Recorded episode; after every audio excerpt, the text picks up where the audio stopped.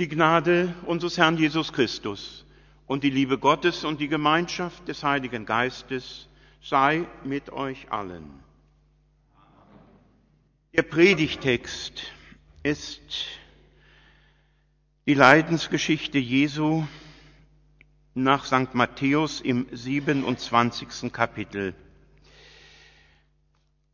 Wir dürfen den Text im Sitzen hören. Und als sie an die Stätte kamen mit Namen Golgatha, das heißt Schädelstätte, gaben sie ihm Wein zu trinken mit Galle vermischt. Und als er's schmeckte, wollte er nicht trinken. Als sie ihn aber gekreuzigt hatten, verteilten sie seine Kleider und warfen das Los darum. Und sie saßen da und bewachten ihn und oben über sein Haupt setzten sie eine Aufschrift mit der Ursache seines Todes. Dies ist Jesus, der Judenkönig. Und da wurden zwei Räuber mit ihm gekreuzigt, einer zur Rechten und einer zur Linken. Die aber vorübergingen, lästerten ihn und schüttelten ihre Köpfe und sprachen, der du den Tempel abbrichst und baust ihn auf in drei Tagen, hilf dir selber, wenn du Gottes Sohn bist und steig herab vom Kreuz. Desgleichen spotteten auch die hohen Priester mit den Schriftgelehrten und Ältesten und sprachen, andern hat er geholfen und kann sich selber nicht helfen. Ist er der König von Israel, so steige er nun vom Kreuz herab. Dann wollen wir an ihn glauben. Er hat Gott vertraut, der erlöse ihn nun, wenn er Gefallen an ihm hat denn er hat gesagt, ich bin Gottes Sohn. Desgleichen schmähten ihn auch die Räuber, die mit ihm gekreuzigt waren, und von der sechsten Stunde an kam eine Finsternis über das ganze Land und bis zur neunten Stunde. Und um die neunte Stunde schrie Jesus laut, Eli, Eli, lama asaftani. Das heißt, mein Gott, mein Gott, warum hast du mich verlassen? Einige aber, die da standen, als sie das hörten, sprachen sie, der ruft nach Elia. Und sogleich lief einer von ihnen, nahm einen Schwamm und füllte ihn mit Essig und steckte ihn auf ein Rohr und gab ihm zu trinken. Die anderen aber sprachen, Halt, lasst sehen, ob Elia komme und ihm helfe. Aber Jesus schrie abermals laut und verschied. Wir danken dir, Herr Jesu Christ, dass du für uns gestorben bist. Amen.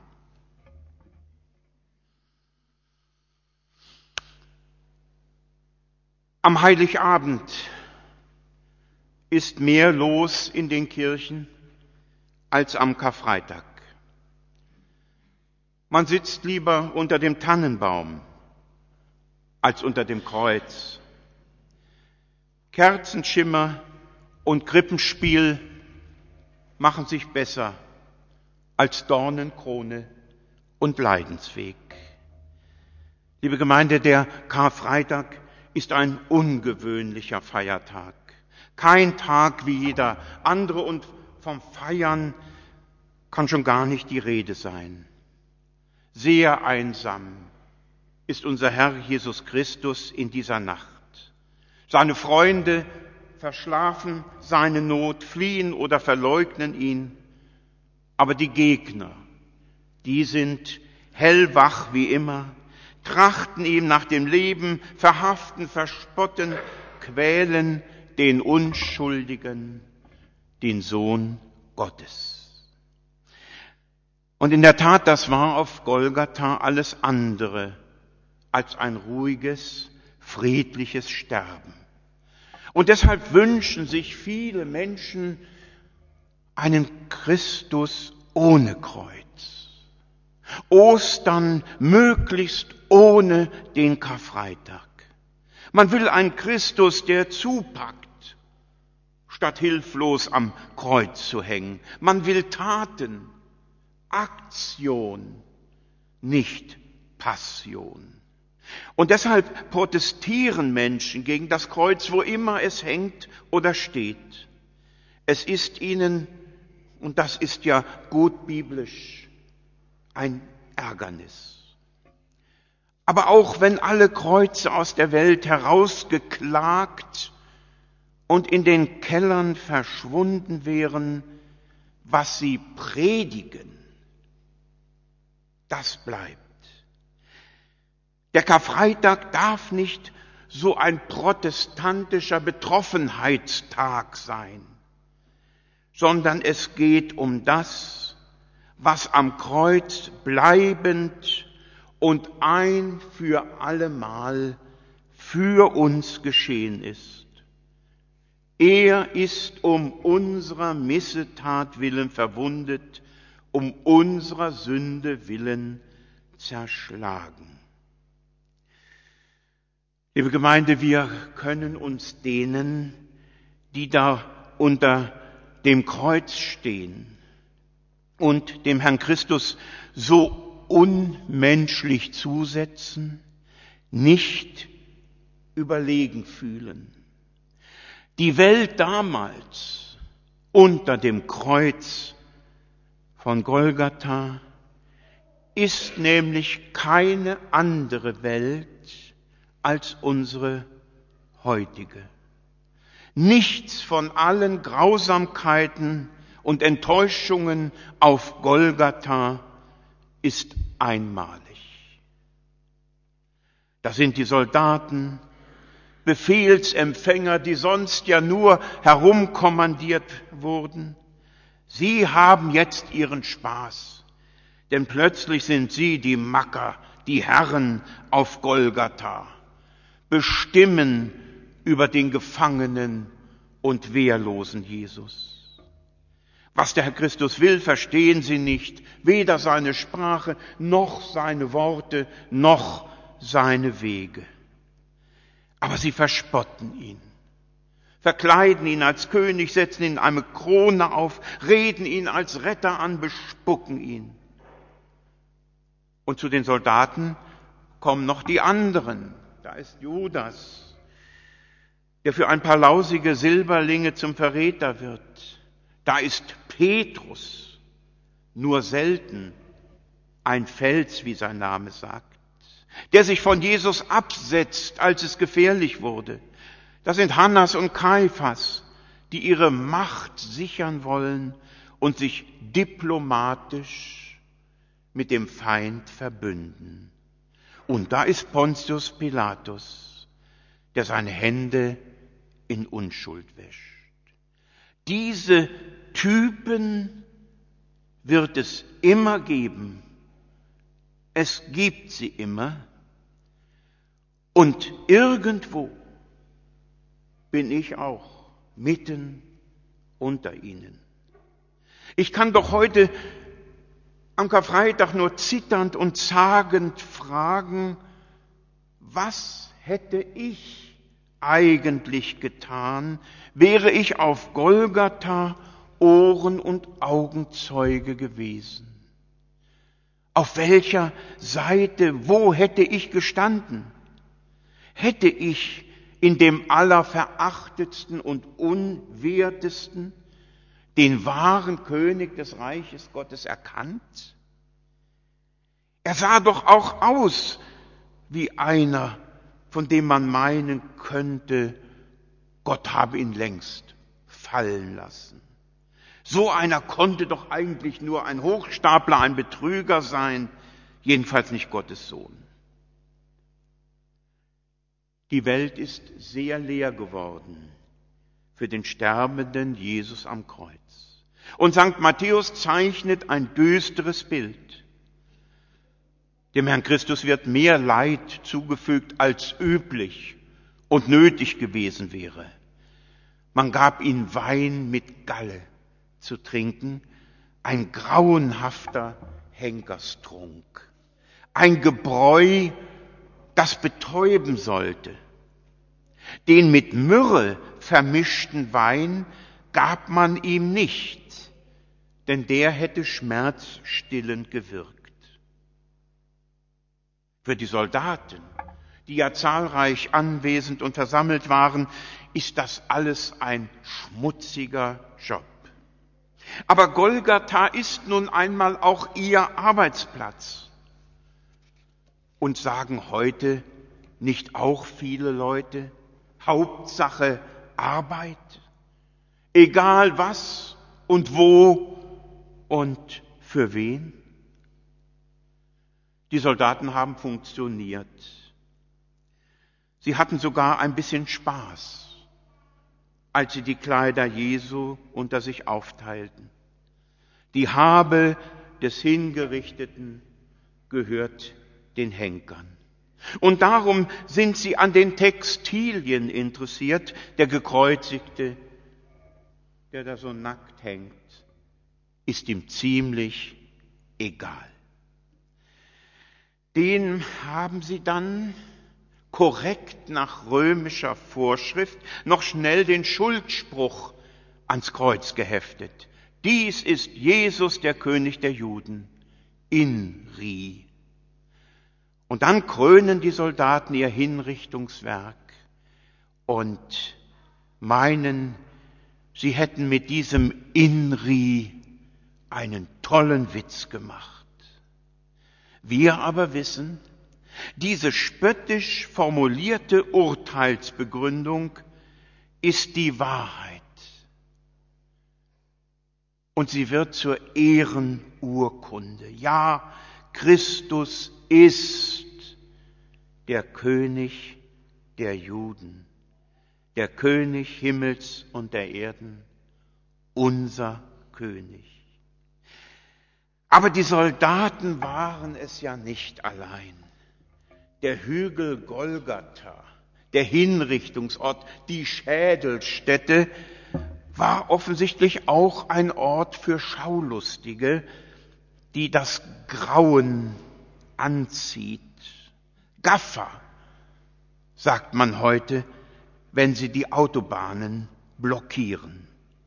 Passanten also, die dabei sein wollen, wenn etwas passiert, was so nicht alle Tage passiert, die eben mal vorübergehen, wenn sich einer im Todeskampf quält. Solche Passanten kamen am Karfreitag des Weges, lästerten und schüttelten ihre Köpfe, voller Sensationslust und in großer Erbarmungslosigkeit fallen sie mit spitzer Zunge über den Gekreuzigten her, fordern ihn auf, ein Mirakel zu Veranstaltung, steig herab vom Kreuz. Und so ihre Gedanken, täte er das, dann könnte man ja vielleicht an ihn glauben. Sollte sich das Blatt in letzter Sekunde noch wenden, sollte der hingerichtete Jesus auf Golgatha doch noch die römische Macht besiegen, dann wäre ja auch der Glaube an Jesus wieder aktuell. Man will ja immer gerne auf der Seite des Siegers sein heute Pilatus huldigen und morgen Jesu Jünger sein. Diese windschnittigen Wendehälse sind bis heute unterwegs. Mal mit dem einen, mal mit dem anderen im Bunde. Steig herab vom Kreuz. Liebe Gemeinde, der Herr Christus ist ja schon in seiner Wüstenzeit nicht von der Tempelzinne gesprungen. Warum sollte er da vom Kreuz herabsteigen? Weg mit dir, Satan, antwortet er auf solches Ansinnen. Der Teufel ging, die Engel kamen und der Sohn Gottes bleibt sich und seinem Vater treu. Gottes Ab- und Ausstieg findet nicht statt.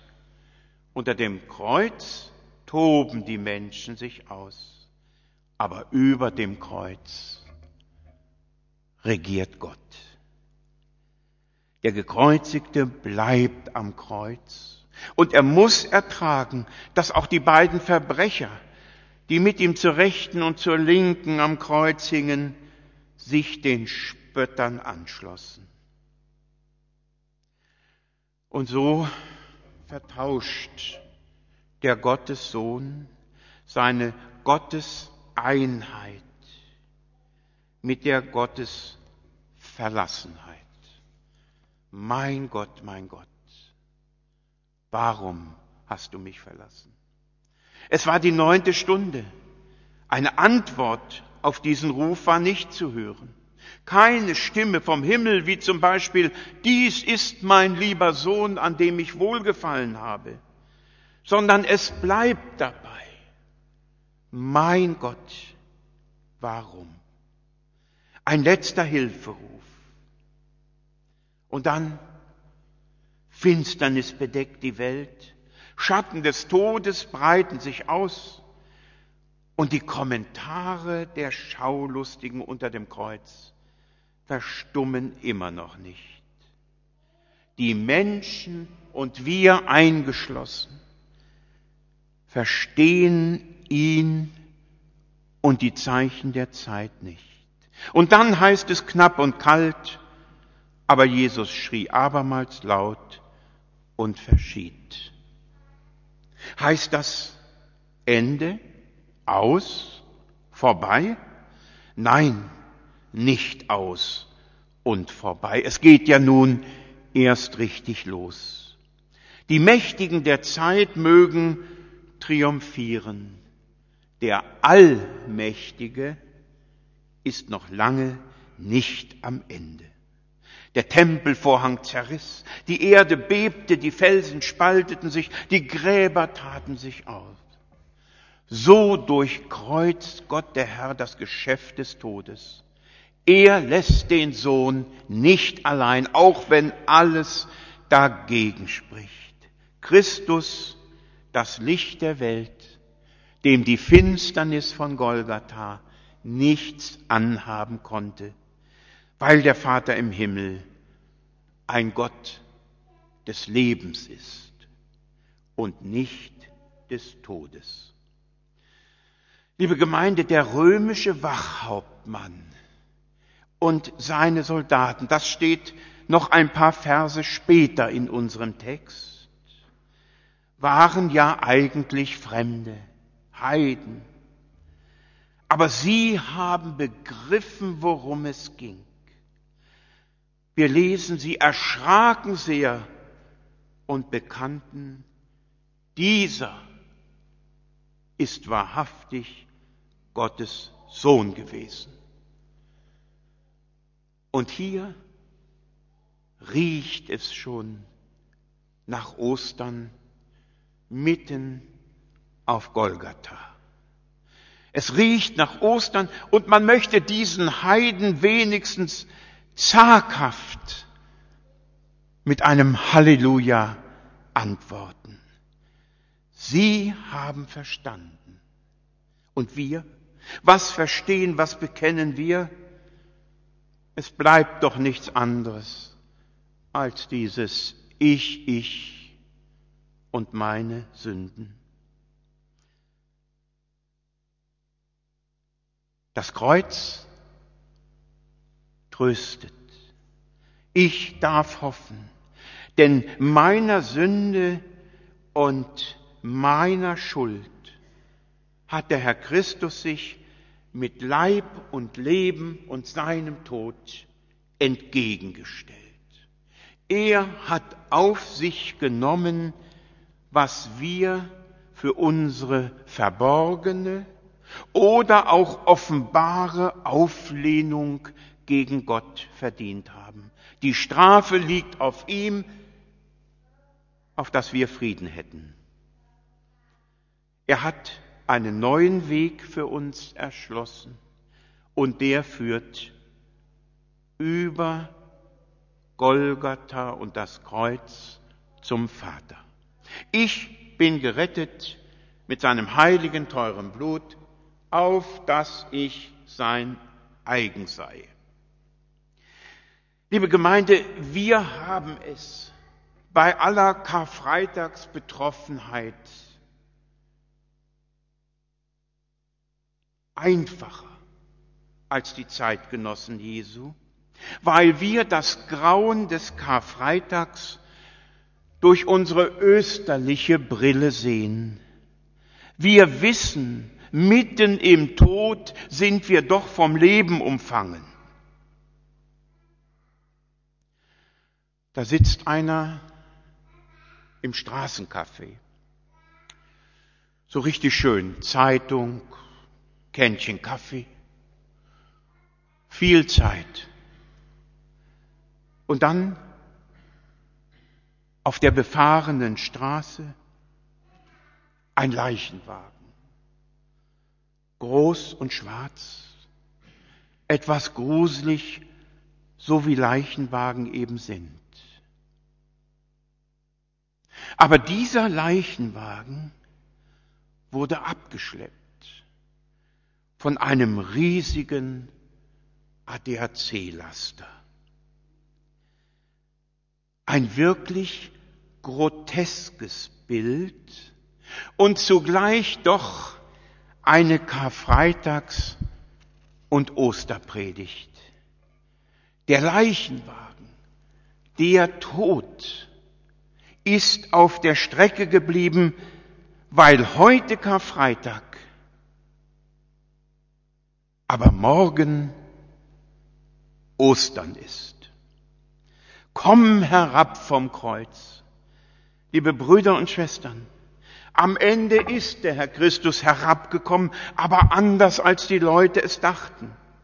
Er ist wahrhaftig auferstanden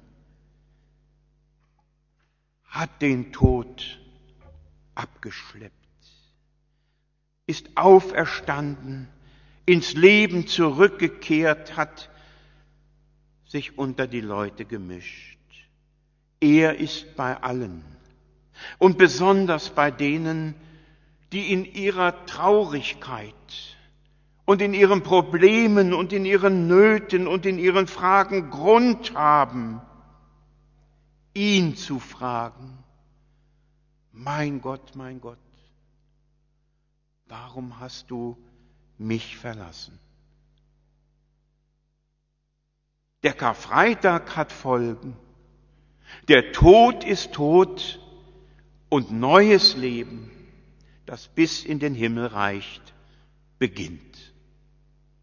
Heute und hier. Amen.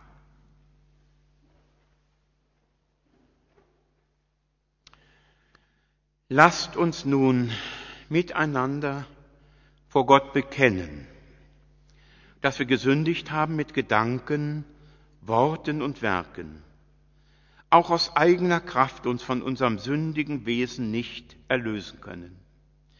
Darum nehmen wir Zuflucht zu der unergründlichen Barmherzigkeit Gottes, unseres himmlischen Vaters, begehren Gnade um Christi willen und sprechen, Gott sei mir Sünder gnädig. Der allmächtige Gott, erbarme sich unser, ergebe uns unsere Sünde und führe uns zum ewigen Leben.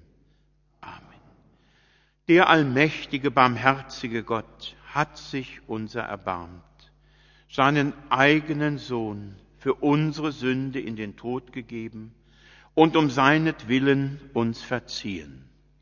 Auch allen denen, die an seinen Namen glauben, Macht gegeben, Gottes Kinder zu werden und ihnen seinen Heiligen Geist verheißen.